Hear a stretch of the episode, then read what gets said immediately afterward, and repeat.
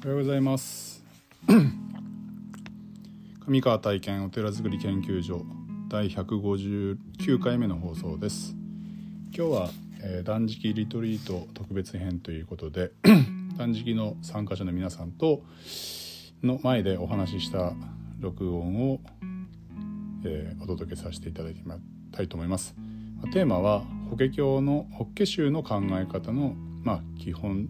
っていうことでお話をさせていただきました、えー、どうぞお聞きください。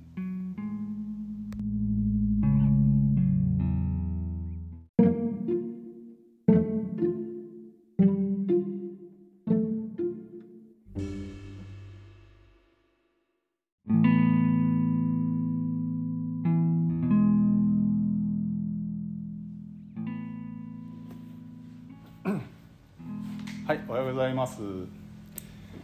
えっ、ー、と今日はえっ、ー、と断食11月の今年最後の断食会ということで断食リトリートということで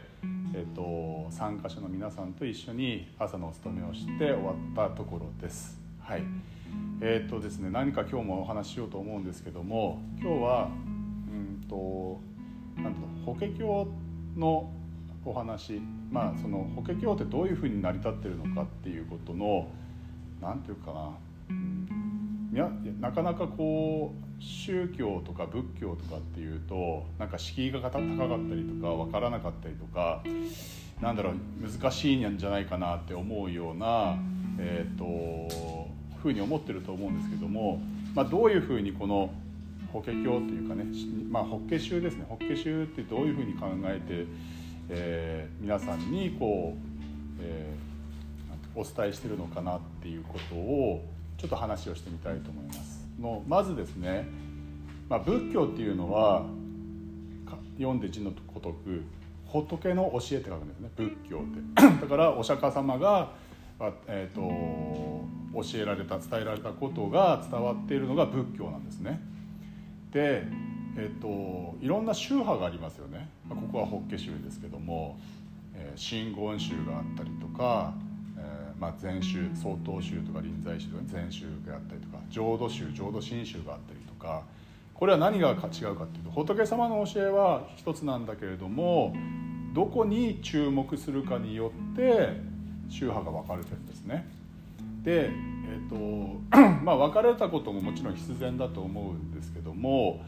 えっと、じゃあ何がどっちが正しいのかっていうことの、まあ、いろんなこう議論ですよね議論とかっていうのは歴史上たくさんあったんですけどもうんと現状としてじゃあ何なぜそんなに分かれてるのかっていうことが私自身が今思ってることを語ると,、まあ、語ると,、えーと人っていろんな性格があるじゃないですか。いろんな性格があって自分のに合うえー、例えば職業だったり会う趣味だったり、えー、なんだろうなうんと会う人だったりね会わない人だったりがあるとと同じように自分のその主義主張や思考なんかによって宗教とかねそういうものも、まあ、いわゆる哲学とかいうものも変化していってもいいんじゃないかなって僕自身は考えているので例えば、まあ、お題目がいいなって思う人もいれば親鸞さんの念仏がいいなって思う人もいるしあやっぱり道明さんの座禅がいいなって思う人もいるのと同じようにそれだけあの宗派が分かれてるんですね。で、まあ、ちなみにですね、うんと、カルトとかセクトとかって言われてるのってカルトっていうのはいわゆるその一宗派を立てた人宗教を立てた人がその教祖がいる時の団体はカルトってでこの教祖がいなくなってでもその教えがまだ残その直接教えられた人が残ってる状態のだ、うん、と集団のことをセクトっていうんですね。だから、えーと、今はオウムはセクトなんですね。浅原翔がいた頃はカルトなんですね。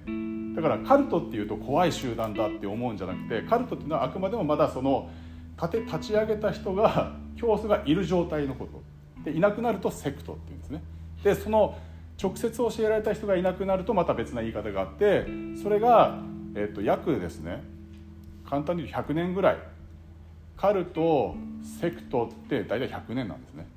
でそれがそれ以降にその教えがまだまだ続いていくとそれが一般的な宗教として認知されていくっていうことなんです。仏教はもう2000年以上経ってますんでセクトでもでもお釈迦さんがいた時代は今の定義から言うとカルトなんですね。そのお弟子さんが、えー、その教えをみんなに伝えようとしてた時は、うん、セクトっていう状況なんですね。だから宗教カルト宗教は怖いとか、うん、まあ例えばなんだろうな、うん、赤軍のね話もセクト集団とかってね、まあ、いわゆるそういう思考をもとに、えー、暴力をする、まあ、自分たちの主義主張を伝えるために暴力を使うっていうのをセクトとかって言われるけれども、まあ、そういう定義があるっていうことだけは覚えておいてください。じゃあ法華経はどどういうふうになってるかって日蓮上人が、えー、いろんな経典をたくさん読んでた時にいや法華経こそが今の時代これからの時代に必要なえー、教えだということで法華経という今日ね皆さんと一緒に読んだ法華経というものを中心に、えー、伝えていこうというふうにしたんですね。で立教改宗って自分に、まあ、いわゆる法華宗が立ち上がった日っていうのがあるんですけどもその時に初めて南無法蓮華経のお題目をあの朝日に向かってお唱えしたっていうそういう経緯があるんですね。じゃあ日蓮聖人はどのようにこの法華経っていうものを考えていたのかなっていうことはたくさんの先人たちがいろんな難しい経典、まあ、そういう解説書とかね本とかね、えー、いわゆるそういうものをいっぱい書いてあの書かれて残されているんですけども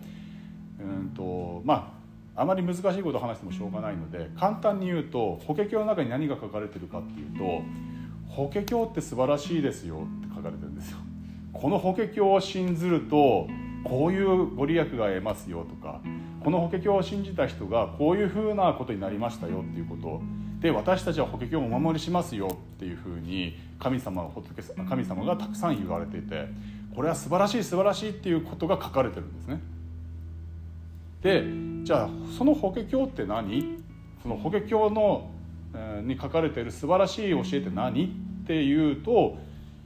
いわゆるその経典が素晴らしいんだっていうんですね。わかります？なんか中身はお釈迦様ってこんなにすごいんだ素晴らしいんだっていうことが書かれているしその素晴らしい教えを私たちにも頂いて、えーうんと、ずっと,、うんと、と護持しますよ守り続けますよって言われてでそれを守る、まあ、守るというか伝える私たちのことも守私たちが守りますよっていうことで例えば岸母神の話とかも出てくるわけですね。この法華経を守護する私たちがそれを邪魔しようとする人がいたら私が守りますよっていうふうにそういうふうに書かれてるんですね。でじゃあその南無妙法蓮華経っていう意味は何かっていうと妙法蓮華経っていうのはこの法華経のことです。妙法蓮華経如来寿量本第16あるいは16番目のお経の一部の話なんですね。で、えー、とそれが、えー、と28のお経があるんですけどもその「法華経に「ナム」っていう字がついてるんですね。ナムっていうのは何かっていうと「奇麗」とか「奇妙」とか、えー、という意味に訳されてまあ言語で言うと「ナモっていうんですけども、うんと、日本語に訳すと「命を懸けて信じます」私はこれに命を懸けて信じますっていう意味合いなんですね。だから例えば「ナム阿弥陀仏」っていうと阿弥陀様のことを私は信じますよ例えば南無釈迦牟尼仏って言ったらお釈迦様のことを信じますよ南無大日如来って言ったら大日如来のことを信じますよ。って南無妙法蓮華経だ。妙法蓮華経のことを命を懸けて守りますよ。信じますよっていうことを、えー、言われてることなんですね。じゃあ何かっていうとさっきの話法華経っていうのはこんなに素晴らしいお経典だっていうことを私たちは命を懸けて信じて守りますよ。伝えますよっていうことを宣言してるのが南無妙法蓮華経なんです。だから法華経の内容を信じてそれを伝え広め守り護持する。っていうことがこの南無妙法蓮華経の言葉の中の意味としてはあるんですね。でその意味としてはあるんだけれども日蓮聖にはその法華経の中にある本当に素晴らしいこの、えーと、秘めたる玉みたいなもの、うんと、文字上にはない門底にあるっていうんですね。だから文字上にないから本当にその言葉を信じて法華経を信仰していって本当にそれに邁進をしていった時に初めてその玉がふっと浮き上がってくるっていうか見えてくるんだ多分それは言葉では伝わらないものだからいわゆる信仰その信仰の一時によってその玉があの知ることができるあの受けることができる。ででもその玉をが見れなくてもこの南無妙法蓮華経っていうお題目を唱えればその玉を自然と受けたかどうか自分では実感がないかもしれないけども自然と玉は受けられるしそういうご利益を受けることができるんですよ。だから商業としてただいわゆる法華宗の一番のえ、中心の商業として正しい行としては南無法蓮華経のお題目を唱えることですよ昨日皆さんと一緒に太鼓叩いてね。あのお題目も唱えましたけどもそれがまず中心にありますよ。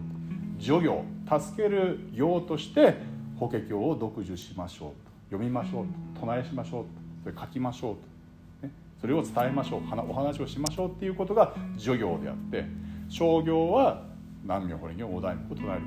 と。これ南無妙法蓮華経のお題目は幼稚園児でも唱えられます。実際に。誰でも唱え太鼓叩きながら唱えられます。ということは小さな子供からどんなに老人の方お年を召した方でも一緒に修行ができるっていう形を作られたのが日蓮上人でそのお題目を唱えることでこの法華経の本当に僕も僕らもまだ全然わからないような素晴らしいご利益や功徳っていうものを自然と受けることができますよっていうのがこの法華経法華宗の、うん、なんだろう考え方、まあ、ロジックなんですね。なので、まあ、それを、えーと、それがいいなって思う方は、えーと、法華経お題目をお唱えすることもあのいいいいと思うし例えば阿弥陀さんのね阿弥陀様に救われたいっていうそういう思いの思考の方はもちろんそっちの方にを信仰するべきだと僕は思うのであのそういうことをちょっとこうもうちょっと分かりやすく伝えられるように、うんと、僕ら自身も僧侶も、学ばなければいけないのかなっていうふうに、え、日々感じてます。まあ、今日はこう断食のね皆さんの前で、えー、何か話をしようかなと思ってこういう話をしてみました。え最後にそのお題目を一生皆さんとさせていただいて終わらせていただきたいと思いますそれでは合唱をお願いいたします ナム妙法蓮華経